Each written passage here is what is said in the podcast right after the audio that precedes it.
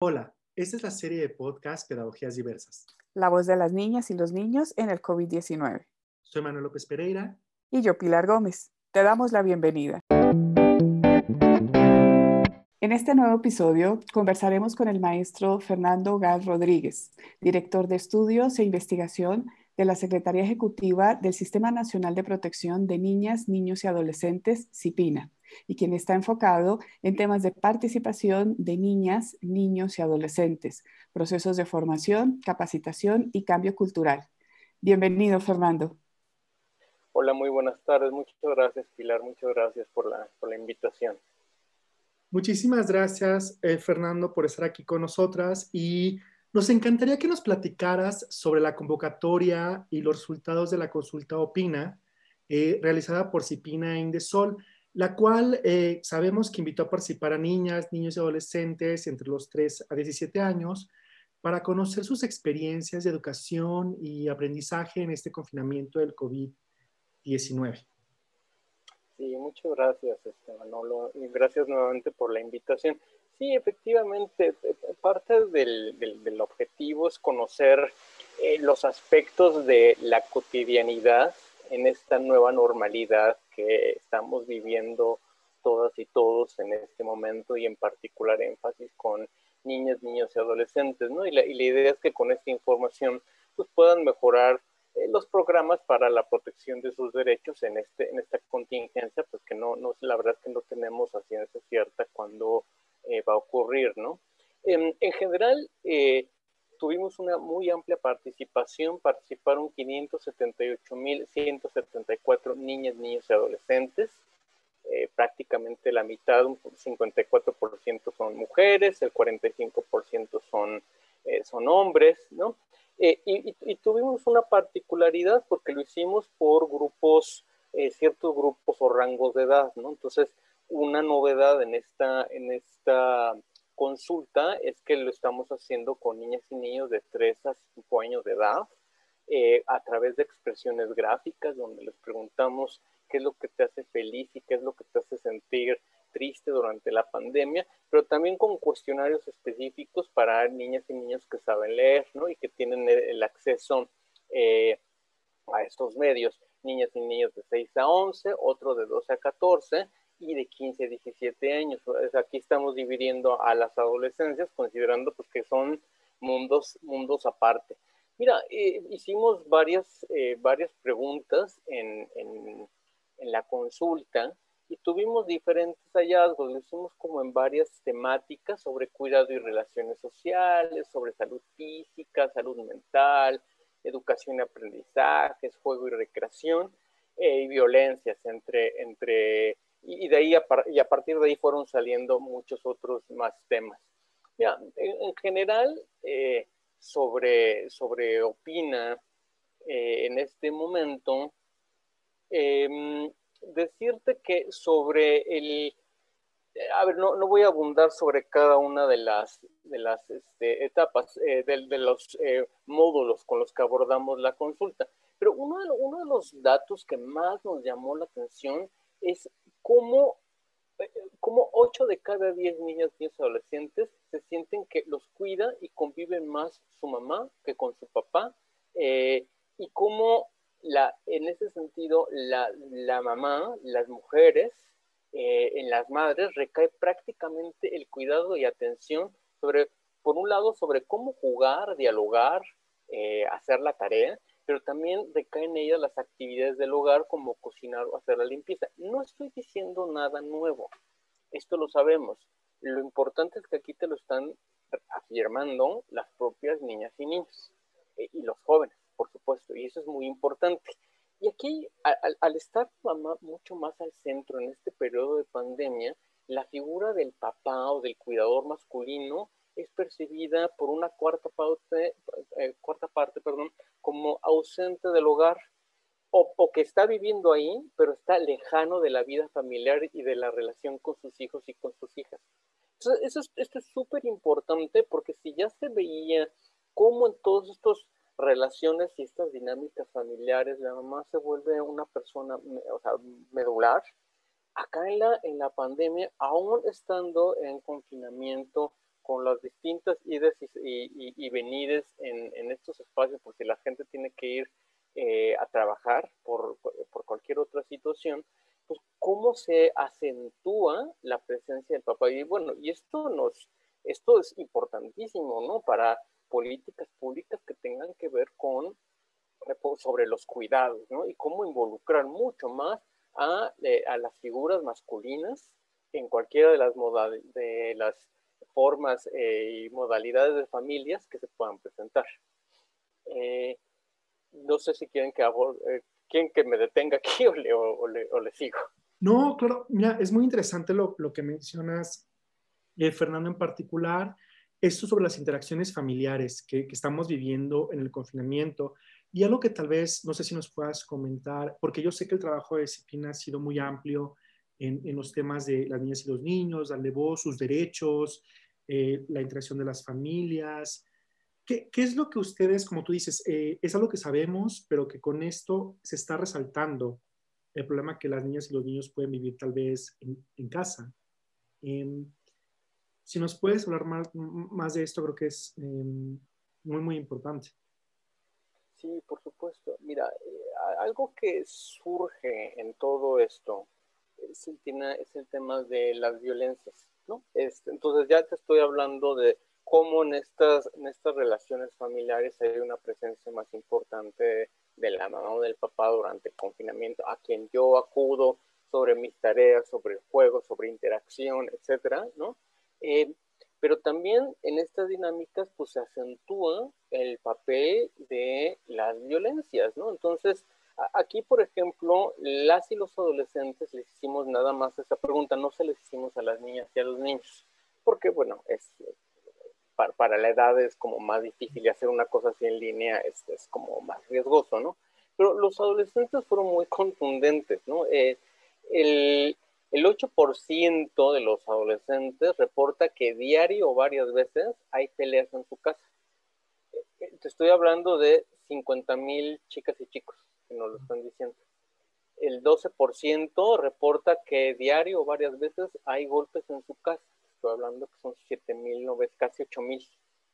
Eh, el 5% reporta que hay discusiones entre sus familiares. Son como 33 mil más o menos. Entonces, hay una experiencia de violencia, ya que lo pongo, por, eso te lo hablo en dos términos, como en porcentaje uno dice, ay, bueno, 5%, no es nada, ¿no? ¿De qué nos estamos quejando? Pero ya en estos números más amplios estamos hablando que hay 50 mil jóvenes que están viendo, tan solo jóvenes que están viendo que hay peleas en su casa. Entonces, esto se vuelve un tema muy complicado, ¿no? Este, entonces podemos afirmar, ¿no? Eh, que la, cuando menos las, los jóvenes están experimentando eh, de manera evidente las violencias en el hogar a través de, estas discusiones, peleas y golpes inclusive entre las familias. ¿no? Esto, es, esto es bien importante y ese es uno de los hallazgos. O sea, sabemos que hay este, estas violencias, ¿no? Por, por todas las eh, datos y, de, de, los registros sobre denuncias, ¿no? En el 911. Pero también este, nos lo están diciendo, esto es lo contundente, que lo están diciendo chicas y chicos. Realmente, Fernando, sí es muy preocupante esta situación que comenta sobre el tema de la violencia y nosotros también en, en diferentes oportunidades que hemos conversado con otros especialistas, eh, hablamos también de, del bienestar y un bienestar de una forma integral. Eh, ese bienestar que abarca mm, tanto la salud eh, emocional como obviamente pues eh, la salud física, la salud mental y demás. Y precisamente en el reporte eh, ustedes mencionaban sobre esta importancia del bienestar emocional de las niñas, niños y adolescentes en el confinamiento. Y, y lo relaciono mucho con esta situación que comentas porque definitivamente todas estas circunstancias de, de violencia pues terminan afectando eh, de una forma grave, delicada, a varias niñas, niños y jóvenes. Y ustedes hablaban de esta importancia también del papel de las familias y de los cuidadores para procurar por ese bienestar emocional. ¿Cuáles consideras entonces que son como esos retos para atender este bienestar emocional de, sí, de las niñas, niños y jóvenes, pero en realidad de todos los integrantes del hogar, de la casa. Sí, muchas gracias por la pregunta, es muy interesante. Sí, ciertamente lo que nos está diciendo el reporte, voy, voy a hablar muy brevemente sobre ello y ahorita eh, lo conecto con, con, una respuesta más, mucho más clara. Eh, y, y, la respuesta va a ser la, la, que están diciendo las propias niñas y niños, no, no tanto es mío. este, entonces, Mira, por un lado, efectivamente, este, todo el tema de cómo se están sintiendo en el, en el reporte es muy, muy explícito, ¿no? Eh, hay, sí, hay cierta tranquilidad, ¿no? Cuando estoy con mi familia, este, lo que en general nos están diciendo las los chicos que están, en general hay un porcentaje que se siente tranquilo, no hay una cosa como de felicidad, pero sí con lo menos de, de tranquilidad pero llama la atención por grupo etario, ¿no? Este, cómo, cómo, eh, cómo cambia, ¿no? Por un lado hay unos que se sienten muy aburridos, como las niñas y los niños de 6 a, a 11 años, pero también los adolescentes se sienten más estresados. Y si lo, si lo profundizamos más, es en las mujeres quienes se sienten más aburridas y más estresadas y más intranquilas y en donde más se percibe el miedo. Entonces, es una maraña de emociones impresionante que por supuestísimo afecta, ¿no? Hoy, hoy, es el, hoy es el regreso a clases este, prácticamente eh, virtual, ¿no? Y, celebramos que haya un regreso a clases y que haya una continuidad de la, de la escuela. Eh, eso, eso, para irte respondiendo, eso es una de las cosas importantísimas, que exista la, la, la escuela, ¿no? Aquí está planteada desde, desde un desde aprende en casa, ¿no? Hoy empieza a aprender en casa este, tres, me parece, ¿no? Y, que además, con, con, todas las observaciones que se pudiera hacer, eh, la, la, la idea de estar presente, aprendiendo, en contacto con tu docente o en contacto con la institución, hace que no te, no te sientas tan solo. Por un lado, ah, estás, estás en contacto con tu grupo, en la, medida de lo posible, estás en contacto con los docentes, es decir, estás en contacto con la comunidad educativa, de alguna forma u otra. Y eso está bien, porque entonces hay una forma en donde tú te sientes parte de, ¿no? Y que te va acompañando en un proceso complicado. Eso, eso es muy benéfico para la, para la salud mental, ¿no? Sentirte parte de, ¿no? Y que eres parte de todo un proceso y que y que sigo construyendo conocimientos, ¿no? Y que sigo construyendo habilidades. Eso yo creo que es bien, bien importante. Eh, por otro lado, las chicas y los chicos en, en, una de las preguntas abiertas nos están reflejando, eh, para seguirte respondiendo, em, una cosa que tiene que ver con lo, con lo recreativo y que tiene que ver con, eh, si bien es el regreso, hay que regresar a la escuela y eso ocurrirá e, eventualmente cuando las autoridades nos lo, nos lo indiquen, em, hay una necesidad de jugar y de relacionarse con los demás que es, eh, es se va a volver voraz porque es necesaria. ¿Sabes? Este, es necesario que estén en contacto y que estén en, relación con otros y que estén en ciertos procesos que tengan que ver con la recreación y que tiene que ver con el contacto con los demás. Entonces, lo que las y los chicos nos están planteando es, a ver, necesitamos movernos, necesitamos jugar, necesitamos eh, estar en contacto con el otro. Entonces, ¿Cómo, pensar en acciones que permitan, eh, ahorita que estamos en semáforo rojo y ya nos indicarán hasta cuándo se va, eh, a continuar? Bueno, eh, este, acciones de cómo, estoy, cómo puedo estar en contacto con mis vecinos, cómo puedo estar en contacto con la comunidad, ¿no? Hay, y, las los chicos son expertos en ello. La cosa es permitírselos y permitirles la escucha atenta en ese sentido.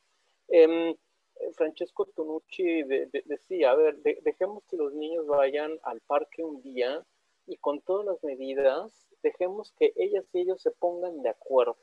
Eh, hace, hace algunas eh, semanas eh, fui al, cumpleaños de mi sobrino que tiene, cumplió 12 años.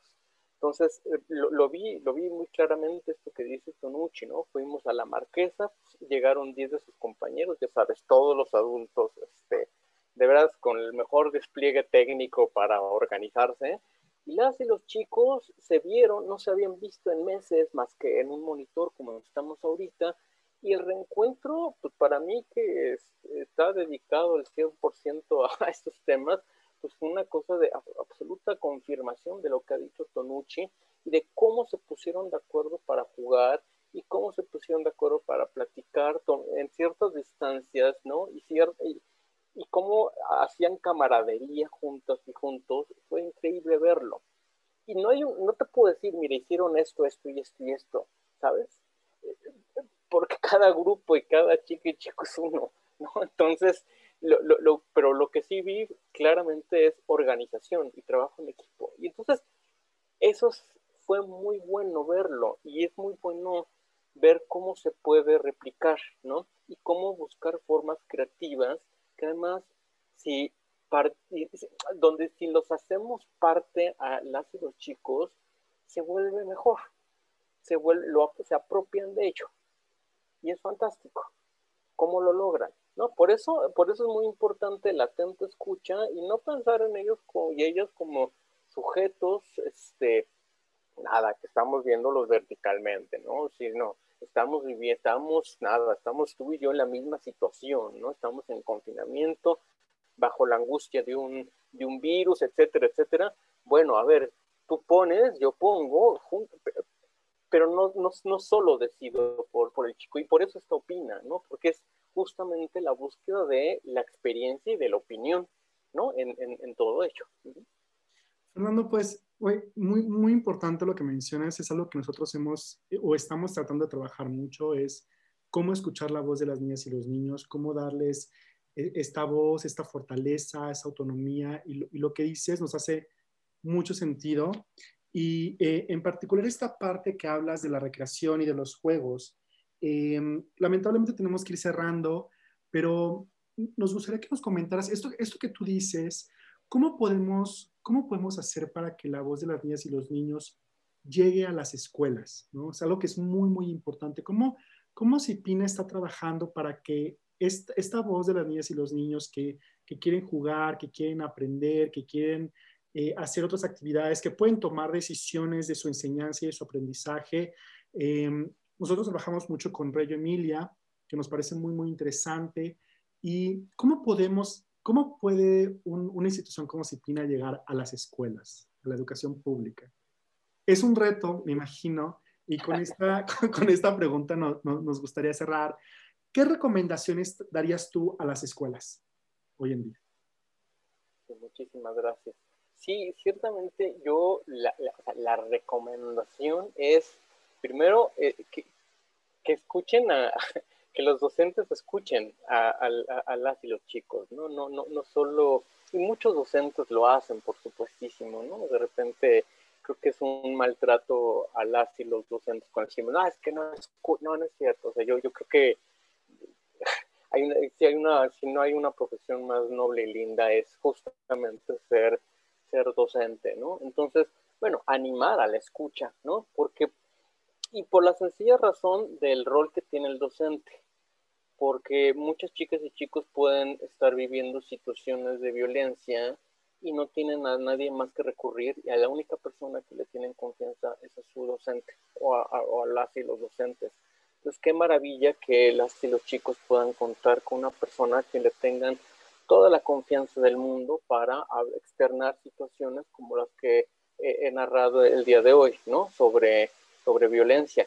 Y cómo esta escucha, segunda cosa para las y los docentes, cómo esta escucha puede animar a, a crear formas creativas como la que les narré de los... Fue, fue justo lo que les conté, fueron amigos de mi sobrino, pero de su escuela fue una cosa donde involucraba, involucró a los amigos, a los papás, pero también a los docentes, ¿no? Pues les, informaron que se iban a juntar, ¿no? Y fue una cosa colectiva, ¿no? Ahorita nosotros le llamamos participación porque trabajamos con esos conceptos, ¿no? pero ellos no lo sabían, ¿no? Este, y, los chicos opinaron de cómo debía de hacerse la marquesa y cómo debía, ¿sabes? yo creo que esas formas es una excelente oportunidad para cómo construir estas relaciones horizontales, cada vez, cada vez más horizontales, ¿no? Yo creo que eso es bien, bien importante y eso abona soluciones creativas, ¿no?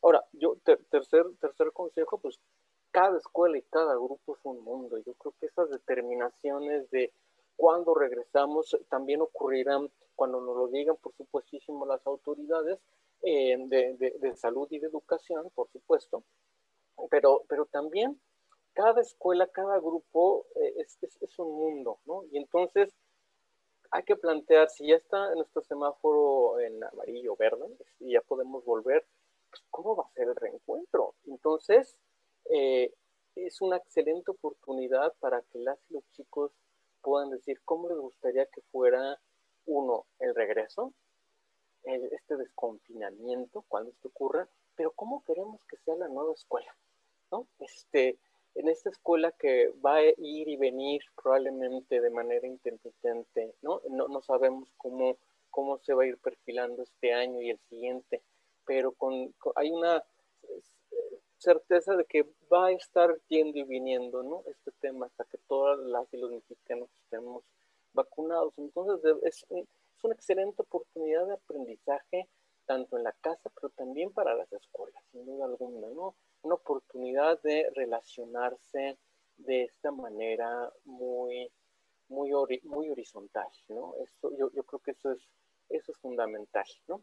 Em, yo animaría, ya con esto, yo sé que lo hacen así los docentes, por supuestísimo, pero hay un dato de Pina que no me gustó, este, y es que eh, las los chicos no están leyendo, ¿no? Este, están, pasan tanto tiempo en el monitor, eh, concretamente en celulares, donde es principalmente el, el, equipo que más recurrentemente utilizan, entonces, a través de un celular estoy viendo PowerPoints, juego, interactúo, es cansadísimo. Entonces, ¿cómo, ¿cómo las escuelas pueden animar a estas alternativas que no sé estar o en la tele o, este, o, en, o en un eh, equipo de cómputo como laptop o celular o lo que ¿Cómo animar a la lectura? ¿no? Este, cómo animar al despliegue y el uso del, del cuerpo y, y, poder jugar, ¿no? cómo animar a, utilizar mis habilidades motoras finas, por ejemplo, cómo trabajar mi, este, mi propia salud, mi autocuidado, ¿no? Una buena noticia es que pues va a haber una, una nueva materia sobre salud, ¿no? Entonces pues, está buenísimo, ¿no? Entonces, creo que hay muchas oportunidades y creo que este, son las que se deben aprovechar y hay que ser, y con esto cierro, partícipes al alumnado, de hecho, de esta co-construcción. Gracias, Fernando, por, tu tiempo, por el tiempo que nos has dedicado y sobre todo por el énfasis que nos haces en dos aspectos que te he escuchado a lo largo de, de esta conversación. El escuchar y el abrir espacios de participación. Como bien mencionabas, para animar esas acciones creativas que involucren a toda la comunidad, en donde se detonen eh, diferentes actividades que también salgan de esta rutina de solo estar frente a un monitor o frente a una, pantalla de un, de teléfono y que se retomen estos aspectos tan importantes como es el de la lectura o también el del el ejercicio físico que sin lugar a dudas pues es, primordial en este momento. Y, bueno, y, nos enfoquemos mucho también en escuchar qué tienen que decir las niñas, los niños y los jóvenes sobre cómo quieren esta nueva escuela que nos ha traído pues esta o que nos trae esta nueva normalidad. Así que eh, muchas gracias, ha sido un gusto escucharte. Muchas gracias Manolo, muchas gracias Pilar este, por la invitación y gracias por su amable lectura del reporte y por tomar en cuenta estos procesos. Agradecemos tu compañía en este podcast. Nos vemos en el siguiente episodio de Pedagogías Diversas. Este podcast es parte del proyecto de investigación Ibero frente al COVID-19 de la División de Investigación y Posgrado y el Departamento de Educación de la Universidad Iberoamericana.